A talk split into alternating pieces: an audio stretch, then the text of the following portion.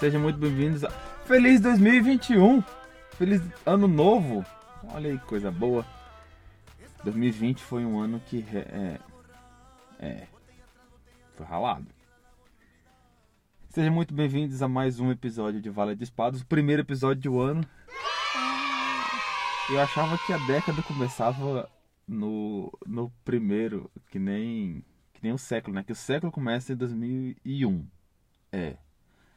Mas a década não, a década é no 20. Eu tava dando feliz é, ano novo, feliz nova década pra uma ruma de gente e ninguém disse nada. Mas tudo bem. Como é que foi para vocês 2020? Para mim foi foi ralado, ó. Foi foi um ano de muito aprendizado, muita surra, muito muita catarse, né? Catarse pra gente poder expressar quem nós realmente somos. Tava conversando com a máfia de que esse ano de 2020 foi bom num, num dos sentidos de que agora como a humanidade está mais confortável de compartilhar os seus sentimentos. Porque a gente vendo a cultura de cala a boca e faz, homem não chora, mulher chorando a frescura, ah não, tá na TPM, ah não, tá menstruada, é, ansiedade é frescura, depressão é, é falta do que fazer, e esse tipo de coisa, né? Porém, como a gente passou, todo mundo ficou em casa preso sem poder exercer o que gosta de exercer. Teve gente que ficou preso com pessoas abusivas, família, membro da família abusivo, relacionamento abusivo e por aí vai. E realmente todo mundo passou por esse, todo mundo estava na mesma. Então foi se tornando mais confortável de aceitar que as outras pessoas reclamassem da vida e colocar seus sentimentos aí para todo mundo ver e vamos, né? Um passo. Um passo. É um grande passo. E o bom é que justamente a gente passou, precisou passar por 2020 para começar a era de aquário, que foi agora no solstício de verão de inverno. Foi quando aconteceu lá o, a conjunção de, de Júpiter e Saturno foi quando começou a era de Aquário, que é caracterizada justamente por compartilhamento, aceitação do outro, vamos dizer assim. Um dos detalhes, né?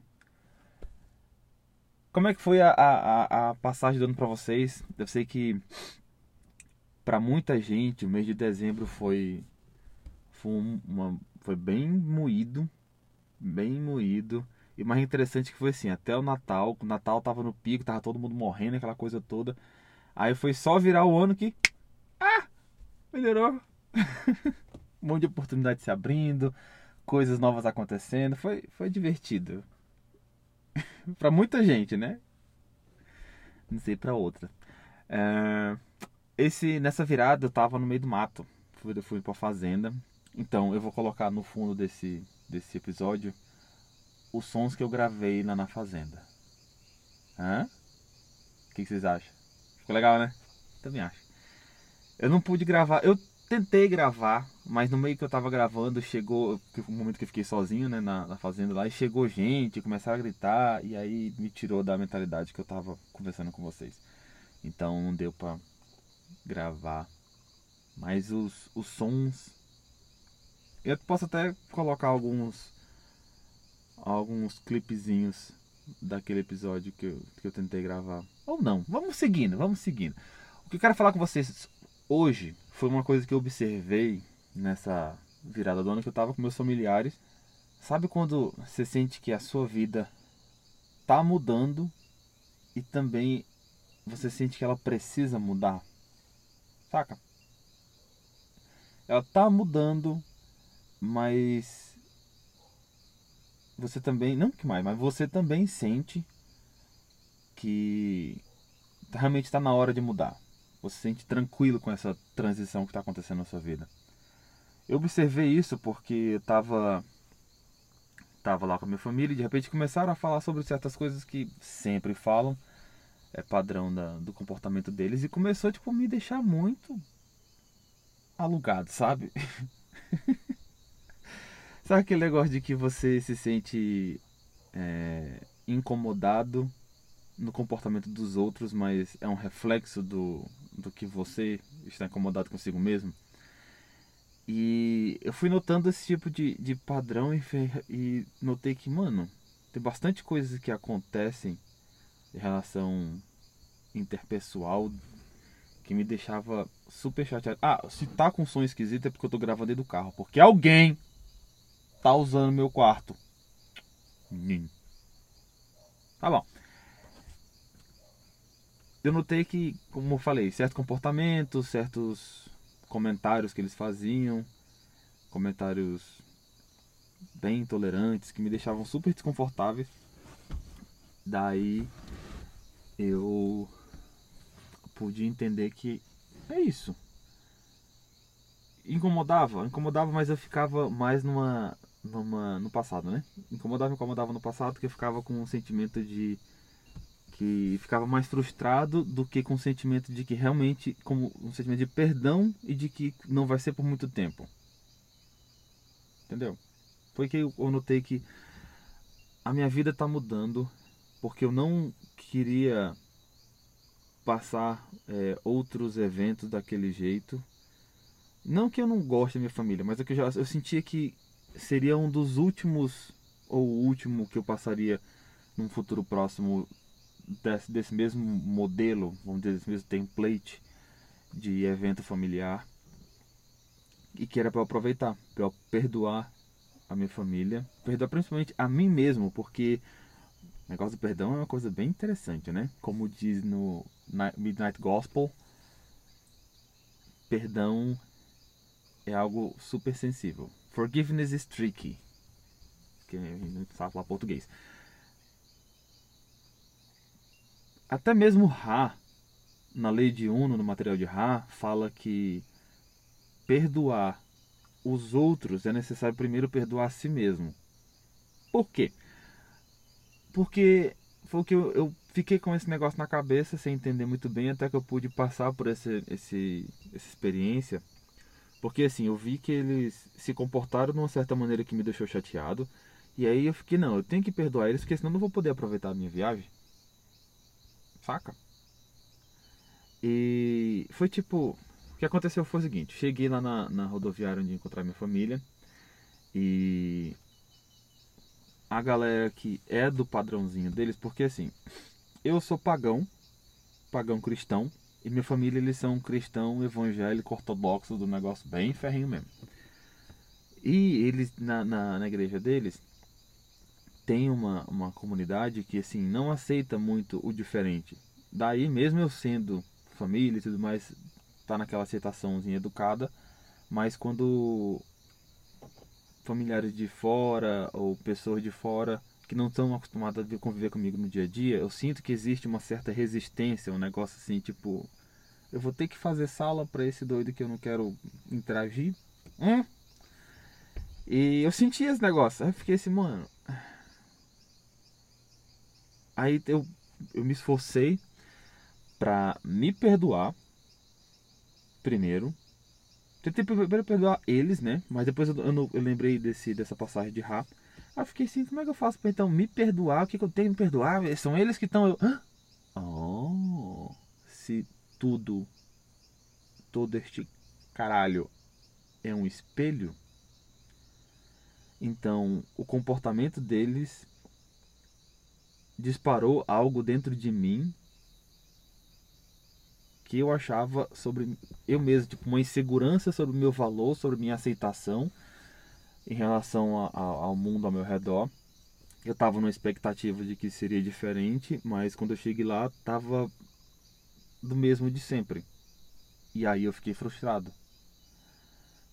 Por causa disso, eu parei a pensar assim, realmente, não faz sentido eu ficar putinha com um negócio desse, porque não vai ajudar ninguém. Então é melhor eu, eu perdoar.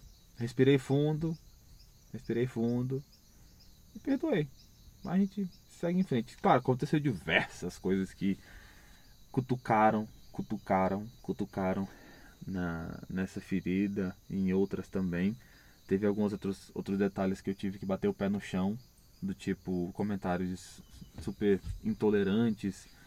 E aí não dá. Quando é um negócio muito intolerante, só pra ser intolerante, só pra ficar todo mundo rindo, não, não, não, não, não dá.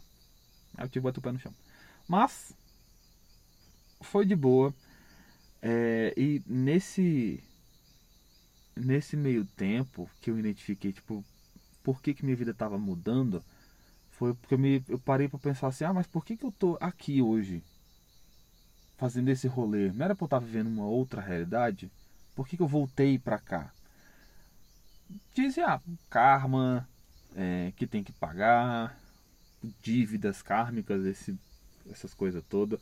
Sim, tem uma grande possibilidade. Sim. E também eu notei que, tipo, a. Muita coisa mudou. As, as interações que eu tinha com outras pessoas, com amizades, projetos. Foi, o negócio foi mudando assim de uma forma muito orgânica, mas ao mesmo tempo foi do nada. Tipo, exatamente no dia que eu tomei a decisão de começar esse podcast, que foi o primeiro passo que eu dei com decisão, com determinação de que eu vou investir nesse projeto, que essa é minha missão de vida, que isso é que me dá prazer, me dá alegria. Muita coisa começou a mudar. Tipo, as minhas amizades que viviam reclamando da vida que as coisas não davam certo, começaram a sumir por causa que né, meus papos mudou, meus interesses mudaram. Então, essas pessoas que não vibravam mais. Hã? Lembra do episódio da vibração? Pera. As pessoas que não vibravam com. que eu não vibrava mais com, com determinado tipo de gente foram sumindo.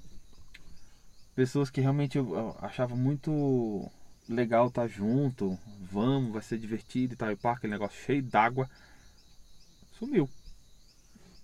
E aí eu, eu sentei na minha sombra e fiquei tipo, mano, em vez de. Por que, que isso aconteceu, né? Por que, que isso aconteceu?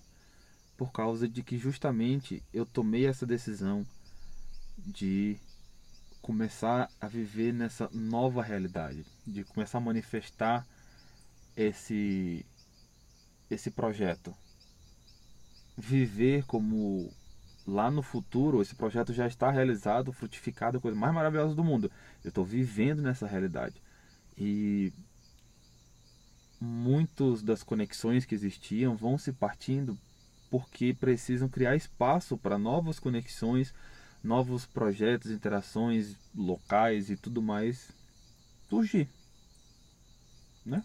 Porque afinal a gente vibra algo novo e o que sintoniza, o que encaixa nessa vibração chega junto.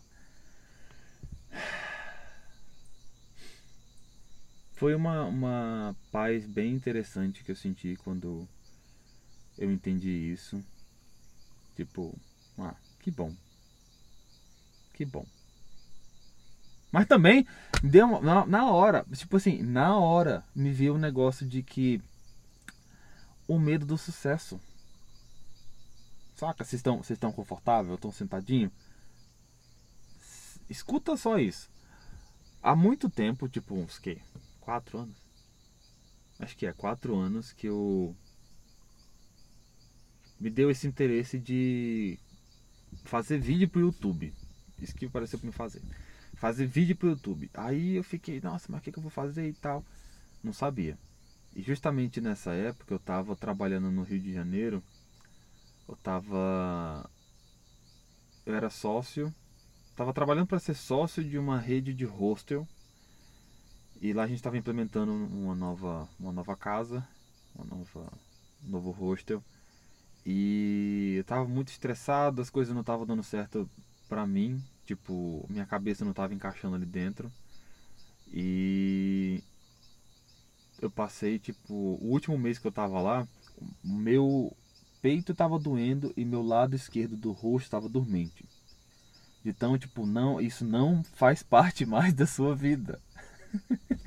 e sabe que você identifica as coisas estão mudando? De repente, a aquela aquela realidade que eu estava vivendo lá do rosto super divertido e tal, alegre, quando de repente não mais, não conseguia sentir essa alegria toda, eu não conseguia ter interesse em realizar novos projetos, minha criatividade lá dentro já não funcionava mais, já ficava mais ansioso, mais estressado, mais sensível, eu estava engordando muito, não conseguia ter ânimo para nada, meu pé, eu tive fascite planar, que é uma inflamação que dá no nervo do pé, e essa inflamação é muito legal. Não é legal, entendeu? É tipo assim, o trem.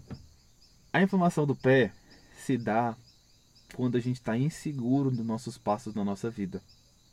Oh, como assim?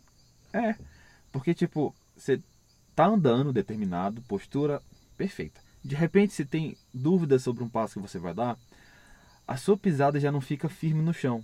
Você já fica com o pisa só com a ponta do pé, porque o seu subconsciente fica fica com medo de que, ah, não, será que eu precisar correr? Será que eu precisar fugir dessa situação? E aí você já fica na ponta do pé, já criando tensão nesse, nesse tendão. A sua postura, ela já não fica tão ereta por causa que você não, não tem. Você quer se proteger. Então você murcha um pouco, desbalanceando um pouco mais ainda para frente o seu corpo e mais estresse ainda nesse tendão.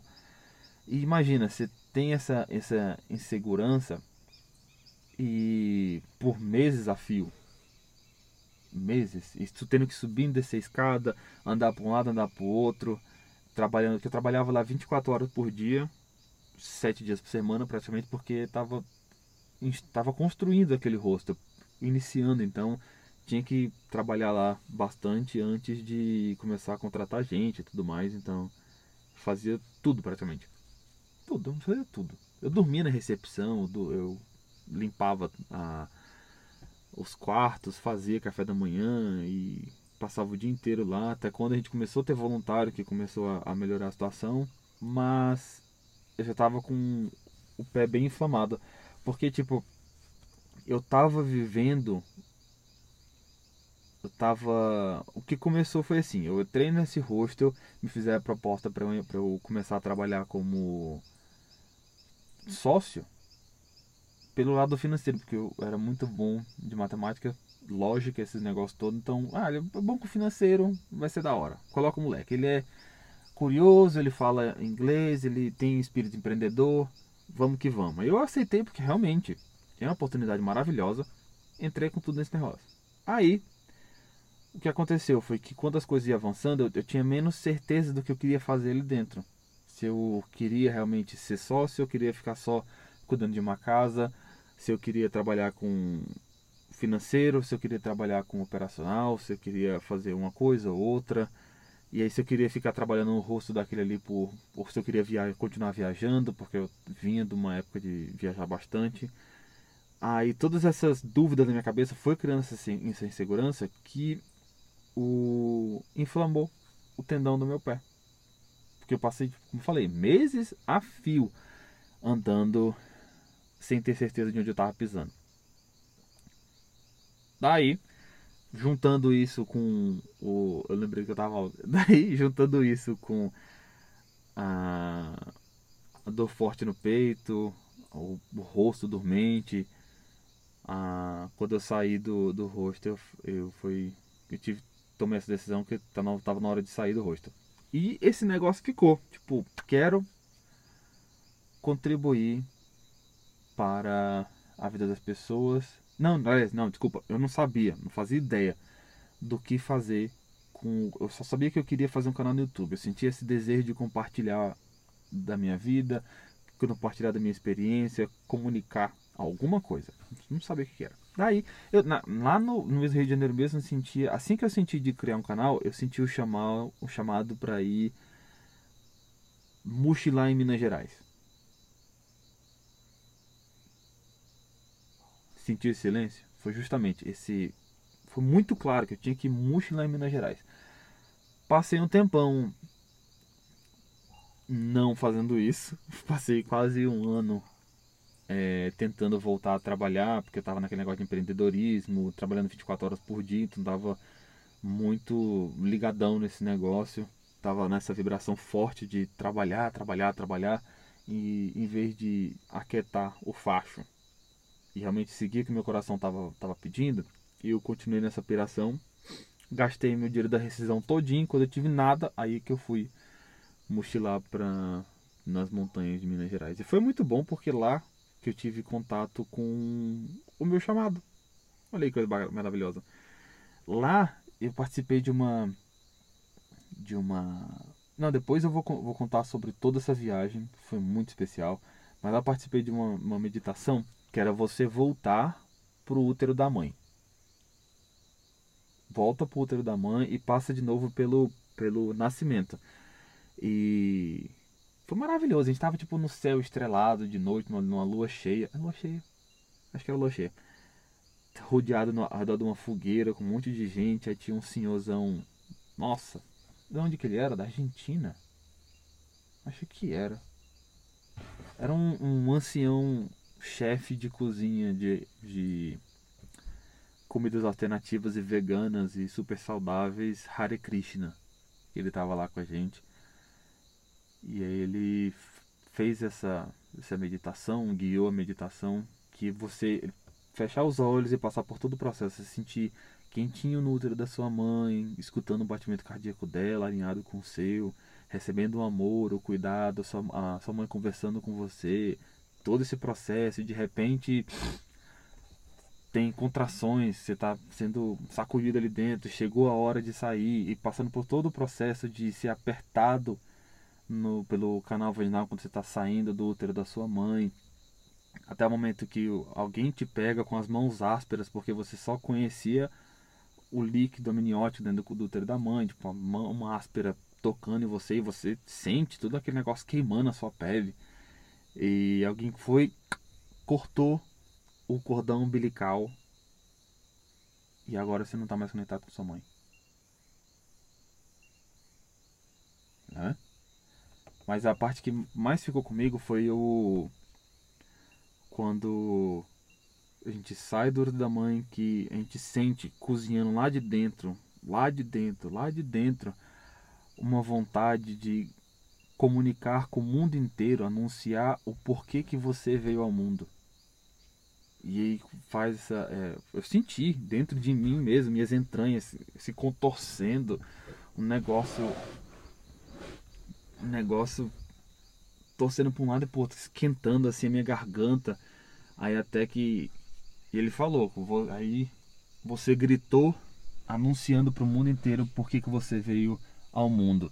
Aí eu vi ouvi certas pessoas com ah meio tímidozinho e eu não tava meio consciente porque na hora eu soltei um urro tão forte, mas tão forte, mas tão forte que a, o som bateu no vale, foi. Depois de alguns minutos, o, o meu grito voltou. Entendeu? o meu grito voltou. E naquele dia eu fui dormir. Quando eu acordei, eu sabia que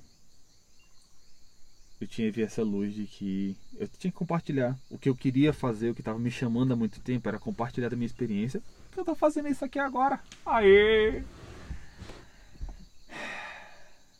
Né? o que eu tava falando mesmo? Era sobre o medo do sucesso, a vida tá mudando. É.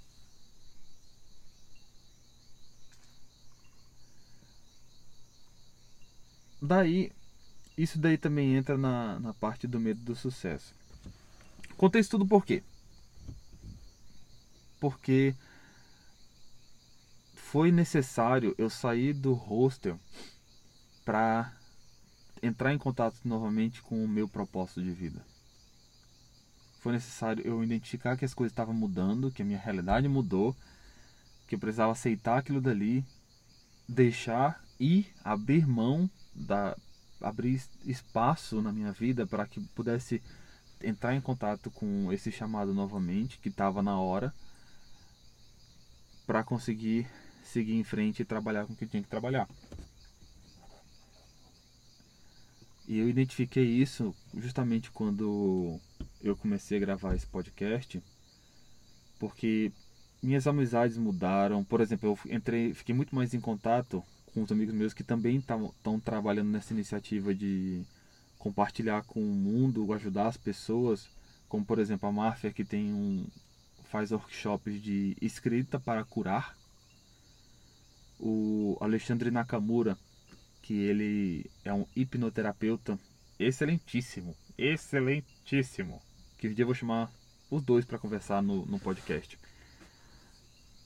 E eu tive muito mais contato com esse tipo de gente que está nessa, nessa iniciativa também. A, a Fab Lightworker também está nessa empreitada de compartilhar com o mundo, aconselhar, ajudar as pessoas, servir ao próximo, entregar de coração esse amor, né? Que a gente ama vocês.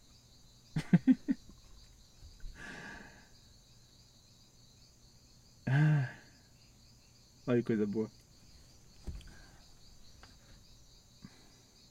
E outra coisa que, que eu queria. Ah, sim. Continuar sobre a vida mudando. Daí eu identifiquei nessa, nessa transição de ano, no final do ano 2020 para 2021, identifiquei que a minha vida está passando por essa transição justamente de quanto mais eu, eu afirmo cada ação que eu coloco, cada energiazinha que eu coloco, que eu, cada vibração que eu invisto nesse projeto, mais as coisas vão mudando. Mais a realidade vai mudando.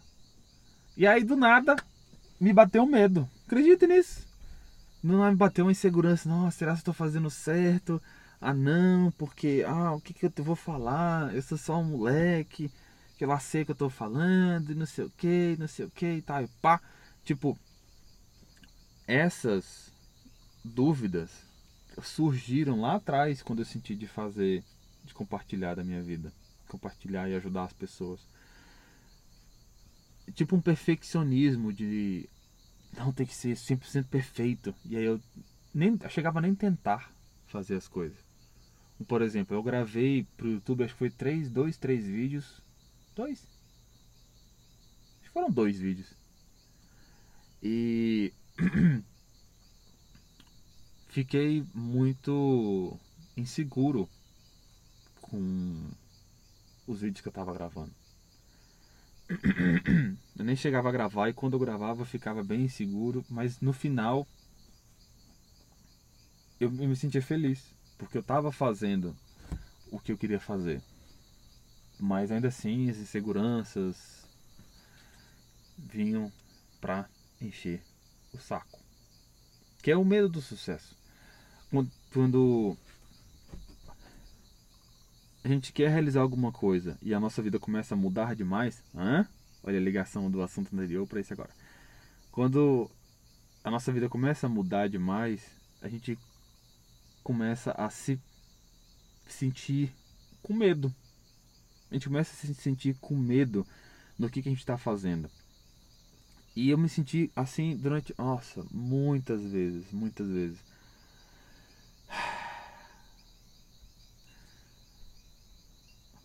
O medo do sucesso sempre me acompanhou porque eu sempre eu cresci numa família que vieram do nada e aí por eles estudarem e vieram de uma geração que os pais eram muito rígidos com eles, eles conseguiram encontrar certo sucesso, certa. É, era muito, naquela época não era nem muito sucesso, era tipo um certo conforto. E para eles era o que eles sempre souberam, então eles me ensinaram desse jeito. E sempre foi muita cobrança, ameaça de, de não foi um negócio abusivo, foi um negócio. Foi uma, tipo. Educação rígida. Foi isso que aconteceu. Educação rígida. E. As coisas, por exemplo, de estudar, de fazer atividade, esse negócio, para mim era muito doloroso, porque eu tinha que deixar de fazer o que eu gostava de fazer, que eu sempre fui muito hiperativo, então eu gostava de trepar nas coisas, derrubar o negócio, desmontar brinquedo, montar brinquedo, lamber pedra. Eu era, mãe, eu era o capeta. Sim. Nossa. Eu, eu era o capeta. Eu era uma criança feliz, saudável, que gostava de explorar o mundo. Mas né, a gente conhece que o modelo de educação é não, fica sentado aqui, cala a boca, olha para frente, senta direito, respira fundo, prende situação, respira pouco. E tipo, isso nunca eu, eu me sentia preso nesse modelo de educação. E para mim, todas as coisas que eram de investimento nesse padrão, né, que é o padrão da sociedade, vamos dizer, o padrão de sucesso, o padrão de, de status, de ter trabalho, de investir em si mesmo, ter carreira, esse tipo de coisa, sempre me assustou muito por causa que para mim aquilo ali era dor. Era ter que ficar sentado com dor na bunda. E se eu não fizesse aquilo, hum, teve vezes que eu apanhava e evitava de ganhar, não podia sair, não podia brincar, tinha que ficar de castigo fazendo aquilo ali. Então, para mim, aquilo ali teve uma conotação de dor muito forte. Quando eu saí dessa. Quando, tipo, vou investir em projetos, né? Aí teve um outro detalhe que. É até chato de compartilhar isso, mas. Faz parte. Fez parte e faz parte. Não será que ainda faz parte? Estamos gastando, estamos gastando. Que foi quando eu nadava na ABB daqui de Rio Branco. E aí tava indo muito bem, muito bem dos seus, muito bem. E me fizeram convite para eu fazer parte da BB, para eu ser um atleta da BB, que poderia chegar até ser um atleta olímpico se eu quisesse. E aí eu cheguei todo animado pros meus pais. Fiquei, olha só, recebi o um convite pra nadar na bebê, pra ser atleta. Ah! E. Deixa eu ficar confortável aqui pra conseguir contar esse negócio. Aí o que aconteceu? Meu pai chegou e falou que crente não é famoso. Crente não se destaca. Filho de Deus não se destaca. E Imagina, né? O balde de água fria que não foi um negócio desse. Um balde de água fria muito, muito, muito forte. Daí larguei de mão, passou algum tempo. A outra vez que eu me destaquei foi quando eu estava começando a, a tocar na orquestra. Daí eu tava super animado, tipo, quando iniciei um projeto, muito animado, muito feliz, expressando quem eu era de verdade, minha criatividade, meu interesse, a minha forma de aprendizado rápido, a, é, a minha alegria. Eu senti uma alegria tão grande de estar tá vivendo uma nova realidade, de estar tá aprendendo, convivendo com pessoas que falam sobre assuntos interessantes e tudo mais. Foi quando eu comecei na orquestra, estava conhecendo o universo novo, entrei de cabeça. Ah! Pouco tempo eu estava me destacando. E o que aconteceu foi que eu fiquei com medo. Eu começava a tipo, ah, vou ter que ficar, vou ter que conversar com fulano, vou ter que conversar com ciclano, ah, vou ter que ficar estudando para conseguir ser, ser um bom músico, não sei o que. Começava a procrastinar, procrastinar, procrastinar, e aí fui perdendo potencial, perdendo potencial, perdendo potencial. Entendeu? Chato isso, né? Teve a vez também que eu fiz um projeto para SBPC que veio aqui em Rio Branco, que era um jogo de, de telefone, que eu, era um jogo de invasão alienígena. É muito legal. Mas aí fizemos o jogo eu com a equipe, a gente disponibilizou na SBPC e teve a possibilidade de continuar trabalhando no jogo para transformar ele numa coisa muito interessante e publicar esse jogo para o estado e tudo mais, mas o que aconteceu foi que eu não fui atrás depois disso. Eu comecei a colocar um monte de burocracias em cima da do que eu queria realizar com esse jogo, com esse projeto. E também com queria colocar outros projetos no meio do caminho. Comecei a colocar muita burocracia que na minha cabeça, quanto mais perfeito fosse o negócio, melhor seria, porque eu não teria que fazer nada. Entende? Quanto mais processos tivesse ali dentro, eu não teria que ficar, por exemplo, sentado fazendo é, o dia inteiro olhando para o computador em vez de estar tá por aí explorando o mundo. E hoje que eu consigo identificar isso, mas naquela época, nossa, para mim eu ficava a só procrastinar, deixando, deixando, deixando, deixando, deixando e, e recorria para hábitos nocivos à minha saúde tipo comer demais, é, ver muita pornografia, esse tipo de coisa que realmente vai drenando nossa, nossa energia. E morreu. Aí, olha essa outra. Fui para São Paulo. Fui para São Paulo. É, lá em São Paulo consegui o contato. Lá em São Paulo fiz, fui, é, recebi um convite para fazer um teste para ser sócio de uma empresa de supermercado online. Olha só, supermercado online que os, os sócios falam assim, ah, a gente está procurando alguém para cuidar da parte técnica, da parte de servidor, programação e tudo mais. E vamos passar esse teste aqui para você. Você só precisa resolver ele aqui em dois dias. A gente vai analisar teu código e se for super divertido, a gente, né, chama para cá eu tinha dois dias, era dois dias? Era, dois dias. Para fazer um negócio que era só reorganização, tipo você pegar uma tabela do Excel e organizar aquela tabela do Excel. Colocar uma, uma barra de, de procurar em, embaixo, digitar duas letras, dois números, uma letra e um número, e aí você conseguir identificar onde é que naquela tabela ali que estava o negócio. Era um negócio super, ah, super simples. Mas eu comecei, tipo, ah, eu eu vou cuidar do, de uma empresa, eu vou ter que ter reuniões, eu vou ter que ter equipe, eu não vou poder fazer minhas coisas porque a equipe vai dar trabalho, não sei o que, não sei o que, não sei o que, não sei o que, não sei o que. Acabou que eu não fiz nada. O, o, o prazo passou, eu tava começando uma vida em. Tava nem começando a vida, eu tava passando fome em São Paulo.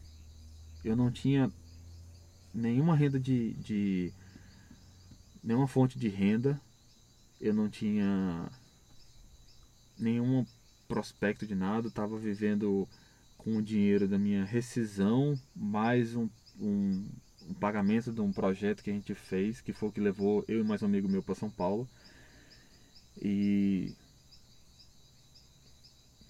o que aconteceu foi isso, eu, eu simplesmente não fiz, por medo do sucesso medo de viver essa realidade nova. Para mim era muito mais confortável ficar naquela realidade que eu estava vivendo do que algo desconhecido, que oh, nossa, como tão ruim que vai ser, né?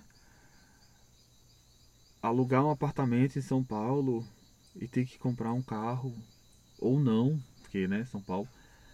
Mas tipo, um monte de coisa nada a ver que vem na cabeça da gente.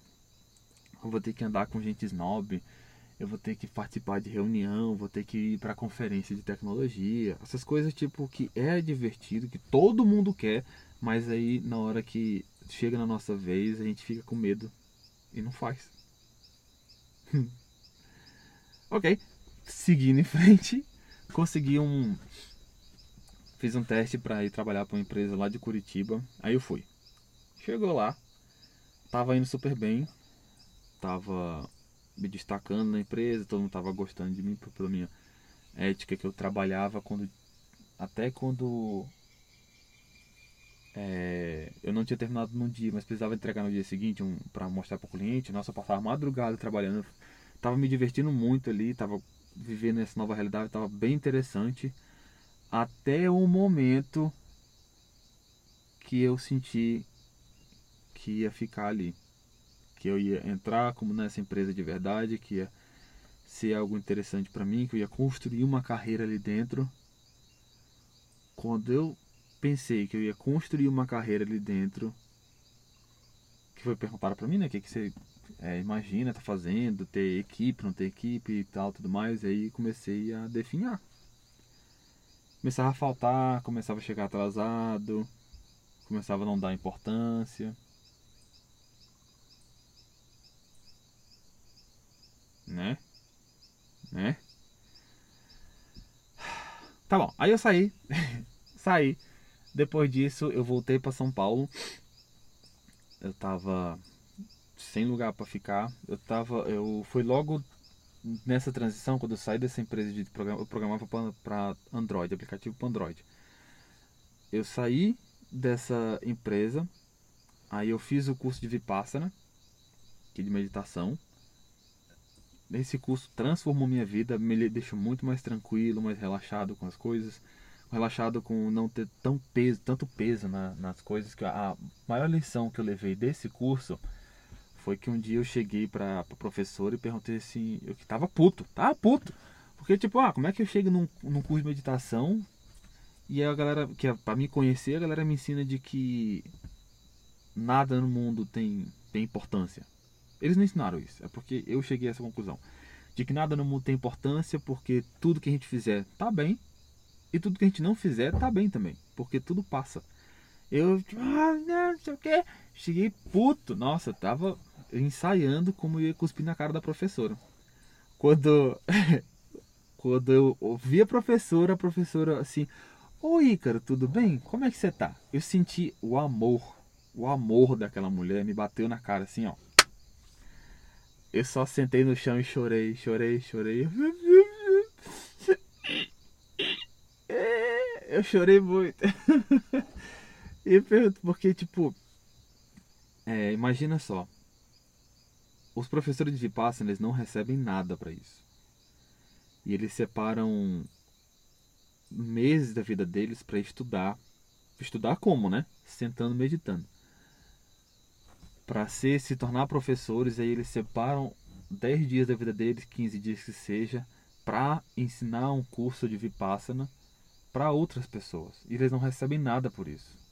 No entanto que uma das exigências que para ser um professor de Vipassana você tem que ter uma renda passiva para que não não não seja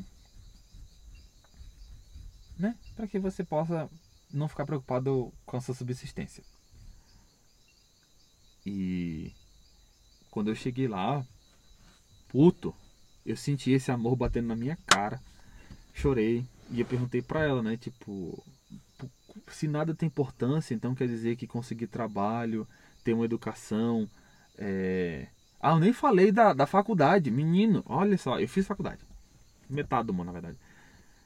Fiz faculdade no passado. Antes disso tudo, eu fiz faculdade e de sistema de informação naquele rolê. Tava me identificando, me destacando, gostando do que estava acontecendo, mas aí quando eu vi que eu teria que trabalhar com aquele negócio, eu teria que ter, fazer projetos, eu teria que fazer. Eu fiquei com medo do que estava lá na frente e comecei a procrastinar.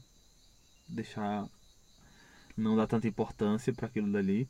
Até que eu cheguei no TCC eu larguei o TCC. Porque não me identificava com os valores que eram ensinados naquela faculdade. Ok, entendeu? Voltando lá pra frente, eu perguntei ao professor tipo, se, se nada disso tem importância, por que caralhos a gente faz esse negócio? Não dessa maneira. Eu perguntei super educado, porque. Um anjo aquela mulher. E ela falou que assim: se nada tem importância, então você pode fazer o que você quiser da sua vida, não é? Hum. Eu fiquei tipo, ah, é verdade, ó. Ela falou, tá bom, então continua, estudo, continua a prática. Só isso. Só isso. Por causa disso, eu fui para São Paulo e aí lá eu eu fui pro primeiro hostel que eu achei na primeiro foi o segundo. Eu coloquei no Google, cheguei lá na, na Avenida Paulista, coloquei no Google Maps hostel e falei assim, ah, eu vou entrar num hostel desse, vou me voluntariar e vai ser divertido. Porque eu tinha ficado no hostel assim que eu cheguei em São Paulo, eu fiquei no hostel e aí eu gostei, vi que tinha voluntários e falei, ah, vai que o povo deixa eu ficar morando lá dentro. Cheguei, perguntei se rolava, rola, rola, rola. Olha só, que legal. Ah, fica esperando que a gente vai dar a resposta. Ah, é isso, foi antes do curso. Fica esperando que vai dar a resposta daqui uns dias. Aí quando eu saí do curso de Vipassana, eu vi que fui aprovado para ir pro The Hostel Paulista. Fui para lá. É, foi lá que viram que eu tinha potencial, aquele negócio todo. E comecei a, a trabalhar como líder de unidade com menos de quatro meses. Acho que era. Quatro meses de. de. de recepção. Menos de quatro meses de recepção. Já tava cuidando do hostel todinho. E naquele jeito, o povo adorando, eu me destacando. É... Por exemplo, teve uma, uma, uma, uma oportunidade que eu fui fazer rolê, né? Fazer rolê com uma galera que na mesa do bar onde a gente estava, o patrimônio líquido da mesa toda era de 30 milhões de reais. Eram quatro pessoas. Eu, dois sócios de, de uma empresa de tecnologia de 360, que eles faziam sites para um monte de gente, tava, tinha acabado de voltar de uma reunião com um astronauta brasileiro e um outro rapaz que ele. Jonathan Freitas? Acho que é. Que ele fazia networking e conectava pessoas com programadores. Então ele. Ah, tipo, a mesa. Ele era bem. ganhou prêmios e tudo mais. Na mesa onde eu tava, tinha todo essa, esse patrimônio intelectual, patrimônio financeiro e eu era mais, mais simplesinho dali. Porque ganhava menos de dois contos por mês, dívida de 12 mil reais por causa do fiéis, mas né, vamos que vamos. E aí, da mesma forma, tipo, comecei a ficar em dúvida do que eu queria fazer, se eu realmente queria aquilo dali, se eu não queria aquilo, ah, vou ficar preso a esse negócio, eu não vou poder viajar, ficava com medo de certas coisas, eu fazia eu começava no que eu queria fazer e de repente pegava o caminho de daquele daquele do que eu não gostava, né? Que ah, não, vou ter que ficar preso a isso daqui. Eu me via como criança sentado na mesa para fazer uma cópia de um texto enorme num caderno de caligrafia. Minha letra nunca melhorou porque eu sou hiperativo, então a mente, a minha mente, ela vibra, né? Tem os, os negócios. É um negócio diferente. Aí que a letra nunca vai ficar boa. E mas eu não tenho raiva, tenho que deixar claro que eu não tenho raiva dos meus pais pela educação que eles me deram, de jeito nenhum. Eu entendo que eles deram o melhor que eles puderam, que eles puderam. O que eles viram que deram certo na vida deles, eles tentaram passar para mim. E isso é amor. E eu aceito o amor que eles me deram. Mas o que aconteceu depois. Eles deram o melhor que eles puderam, mas o que deram, aconteceu depois disso é comigo, né? Então. Eu não me considero vítima do disso, porque a gente faz o que a gente quiser com a nossa vida. Como uma tiazinha lá falou, a professora falou. A gente faz o que a gente quiser com a nossa vida. Então. Realmente eu tô nesse processo de trabalhar a minha personalidade, quem eu sou, para conseguir realizar aquilo que eu quero. E eu me via como criança, voltando, né? Eu me via como criança, sentado na mesa, não querendo trabalhar, procrastinava, comecei a jogar no trabalho e tudo mais, porque eu não queria viver naquela realidade que eu me imaginava que seria. E o que aconteceu foi que eu não sabia se realmente queria aquilo ali ou não medo do sucesso novamente. Tá bom, saí. Passou, passou, passou, fui para Minas Gerais, foi divertido e tal, e pá, voltei aqui para Rio Branco, depois de ter dado essa volta toda pelo Brasil, voltei para Rio Branco. Aí aqui em Rio Branco eu comecei a trabalhar como fotógrafo, porque eu tinha comprado a câmera para gravar vídeo pro YouTube, nunca gravei vídeo, mas gravei, né? Gravei. aí eu comecei a trabalhar como fotógrafo super animado, super divertido. Tava fazendo novas amizades, tava conhecendo é, uma nova realidade. E quando eu fiz um projeto que eu era o 300, 365 casais, 365 casais, que eu ia fotografar um casal por ano, no ano. Eu ia fotografar um casal por dia no ano e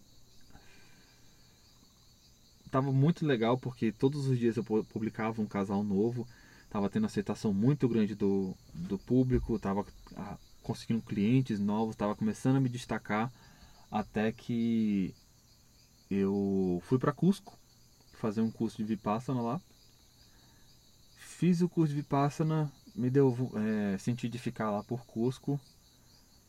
E eu poderia, sim, eu poderia lá em Cusco continuar trabalhando fazendo o 365 casais, porque tinha casal e Cusco é uma cidade muito romântica, eu poderia fazer, nossa, me destacar muito como fotógrafo lá. Mas, mais uma vez, eu fiquei com aquele negócio de, ah, tem que não sei o que. Começava a procrastinar, começava a não querer fazer aquilo dali. E larguei de mão. Hoje em dia, eu tenho até certa vergonha. Tipo, eu nunca mais mexi no perfil do Instagram, onde eu, que era meu portfólio dos casais. Eu nunca mais publiquei nada ali porque eu tenho. Eu sinto uma, uma vergonha de voltar a publicar. Já tive diversos trabalhos como fotógrafo, tiro foto ainda por hobby, mas eu não, não compartilho mais nada por causa dessa, dessa, dessa vergonha. Um dia eu sei que eu vou conseguir me limpar disso daí, mas é um saco, ó. Vou te dizer que é, não é legal não. Eu sinto essa, essa limitação. E aí, pode ser que seja medo do sucesso, pode ser que seja não sei exatamente o que seja, mas assim, eu, eu tenho, tenho vergonha. É chato. Ah, bom. É... Isso tudo entra muito. É... Então vocês viram, né? eu tenho muita experiência com com esse sentimento do medo do sucesso, principalmente porque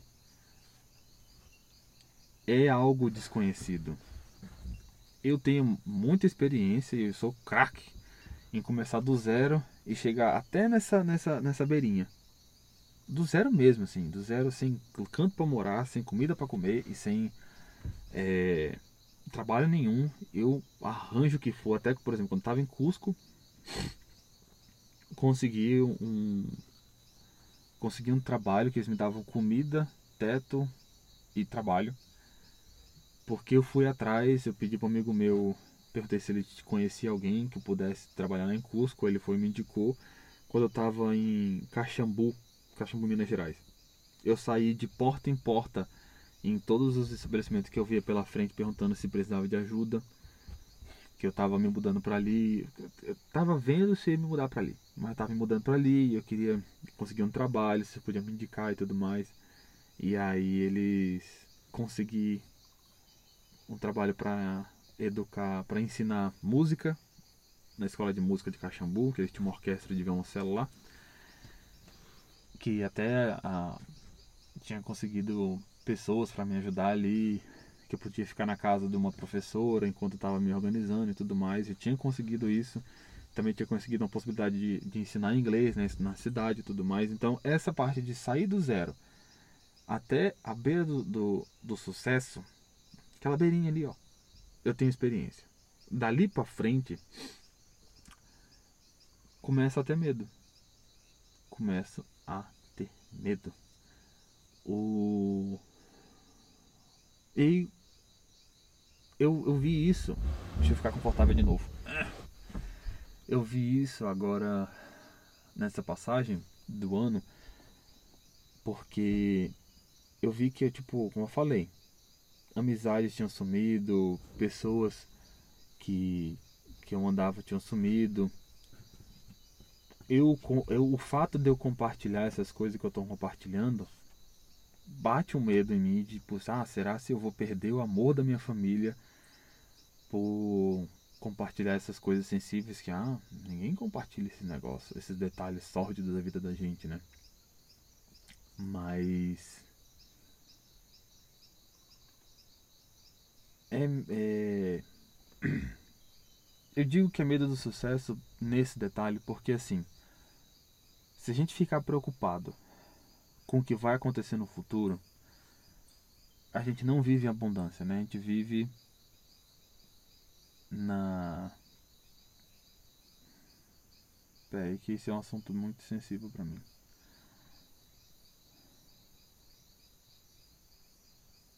Se a gente vive preocupado com o que pode acontecer no futuro, a gente não sai do lugar.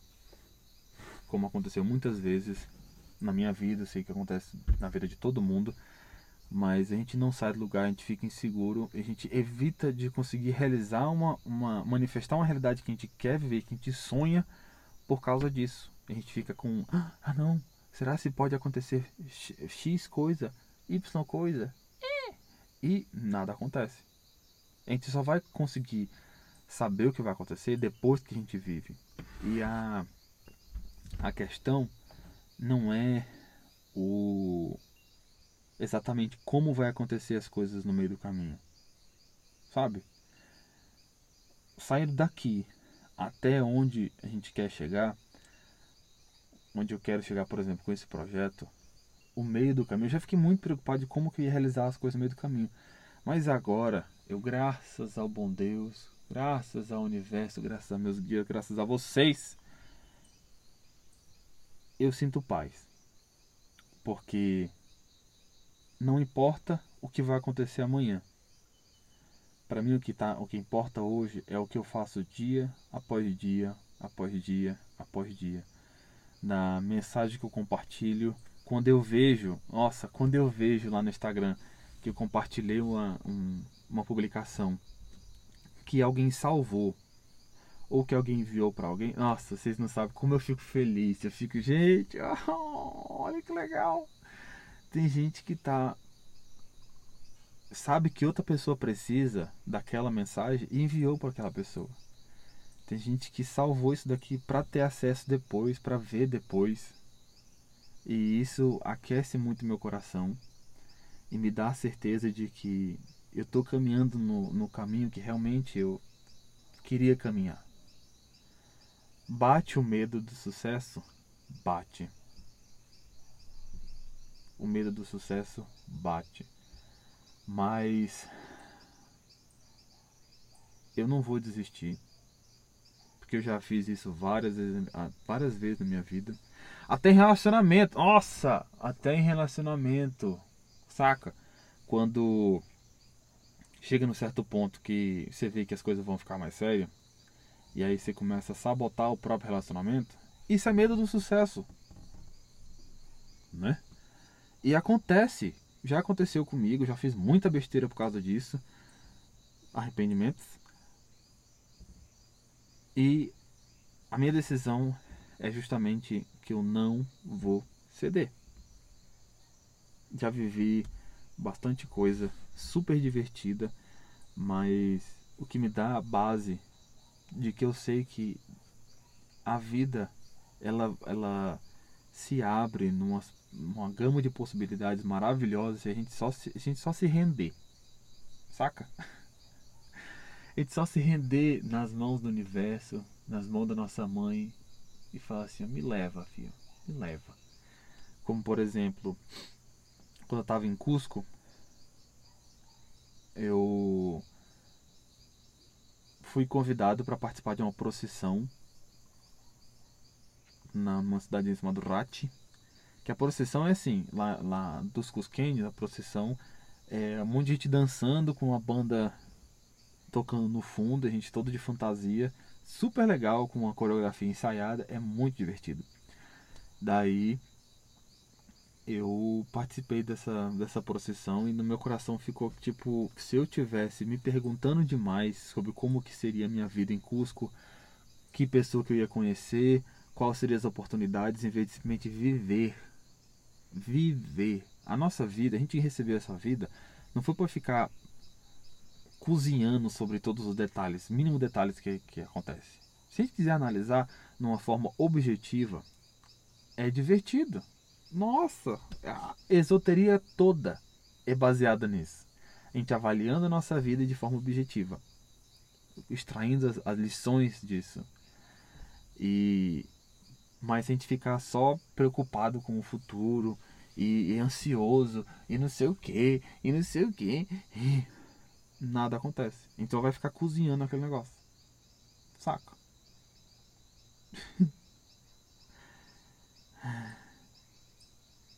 Por isso que eu digo, quando a vida começa a mudar, que a gente começa a notar que a, as amizades mudaram, pessoas que a gente fica em contato mudaram, tem até certo momento que relacionamentos de anos mudam porque uma pessoa já não está mais vibrando na mesma frequência que a outra. E esse tipo de coisa acontece. Sair de trabalho. O que eu identifiquei nesse, nesse meio de nesse rolê todinho, quase que eu falava meio de campo, hein? É? O que eu identifiquei nesse rolê todinho foi que era a minha vibração que estava mudando. Tinha medo do sucesso? Tinha, porque eu não queria viver naquela realidade ali na frente. Oh, legal. Verdade, ó. Eu não queria viver naquela realidade ali na frente. O meu coração sabia que, não, que aquela realidade não era para mim. Eu iniciava aquilo dali porque era o que tinha no momento, vivia naquele meio, naquele rolê, e de repente mudava. Então eu tinha que sair. Claro que, ah, mas se tivesse, se passou esse, esse episódio todinho falando sobre medo do sucesso, como esse negócio ruim, e se você tivesse investido? Se tivesse investido, eu não estaria vivendo essa realidade que eu estou vivendo agora. Simples. Mas o que eu quero dizer é o coração. É o que eu mais digo. Siga seu coração e vá ser feliz. Se divirta e não se comporte, como eu falo. Porque é o nosso coração que sabe o que a gente tem que fazer. Como por exemplo, quando eu realmente finalmente segui meu coração de ah, quando eu fui para Cusco, tá aí ó, quando eu fui para Cusco, que foi um, um, local onde eu mais é, vivi aventuras maravilhosas, foi porque eu senti que eu tinha que ir para Cusco quando eu estava vindo de São Paulo para cá, para Rio Branco. Eu senti, olha só que legal, eu senti de sair de São Paulo para viajar por, por, por Minas Gerais, fiz isso quando eu saí de Minas Gerais para vir para o Acre, eu senti de vir para de para Cusco. Aí quando eu fui para Cusco, seguindo meu coração, eu vivi aquela aventura toda e seguindo nosso coração, respeitando o nosso desejo, nosso de verdade, e tendo a determinação de manifestar os nossos sonhos, porque a realização de sonho não é por um. Um. um, um, um como é que é o negócio? Um gênio. Não é por um gênio azul que canta rap. Nem, faz muito tempo que eu assisti Aladdin, nem sei se ele canta rap, mas é, não é de um gênio, entendeu? Não é de um gênio. o rolê é a nossa manifestação. Bachar fala que nós devemos sempre agir no que nos dá mais animação mais alegria, porque assim a gente cria a realidade onde a gente quer viver, alinhada com o nosso coração. E tem diversos obstáculos no meio do caminho, mas quando a gente consegue entender que obstáculos eles são, são para agregar a energia que a gente vai manifestar com mais força ainda que está ali na frente, sabe? É tipo o que a gente passou em 2020 foi bem difícil, foi uma catarse absurda, muito sofrimento, mas hoje em dia, se utilizar todas aquelas lições e aprendizados que a gente passou, a gente, primeiro de tudo, a gente é pessoas melhores, porque Ha, Ha fala que a catarse do sofrimento, ela é quase uma lei universal que ela vem para ajudar nós a exercermos a nossa predisposição, seja de serviço ao, pro, ao outro, ao próximo, ou de serviço a si mesmo, seja de trabalhar com amor ou trabalhar com manipulação, né? Que é serviço a si mesmo. E com essas dificuldades que vão acontecendo, a gente exercer cada vez mais o amor que está no nosso coração, tanto primeiro para nós, porque se a gente amar nós mesmos, a gente consegue amar os outros, a gente vai realizar os nossos sonhos. Viver como se o sonho já tivesse realizado, sabe? Que é o que eu falei lá no início. Eu já estou vivendo hoje como se meu sonho já tivesse realizado lá na frente. Então não preciso pensar de, ah meu Deus, como é que eu vou fazer isso, aquilo, aquilo outro. É. O que eu senti, eu vou fazendo. Gente, ah, foi muito legal conversar com vocês hoje. Muito legal mesmo. É, espero que vocês tenham gostado dos sons da natureza que eu deixei no fundo. Se vocês quiserem, me segue lá no arroba underline valete de espadas, que é onde eu publico. Todo dia eu publico umas publicações que eu vejo pela, pelo Instagram, pela internet, faço algumas citações novas, publico por lá, que eu sinto que alguém está precisando, eu vou publico lá. É, o nome Valete de Espadas, eu ainda estou. Não sei. Estou ainda sentindo se eu vou continuar com esse nome ou se eu mudo. Se, tiver, se vocês tiverem opinião, me manda. Um DM, sei lá. Fala comigo, tá bom? Amo vocês. A, a música de hoje. Qual é a música de hoje? A música de hoje é The Hole in the Moon. Se eu não me engano. Eu vou colocar o link aqui embaixo. Eu esqueci. esqueci qual é o nome da música de hoje. Eu vou colocar o link ali, uh, aí embaixo na descrição. Aproveitem. E amo vocês. Até a próxima. Beijo!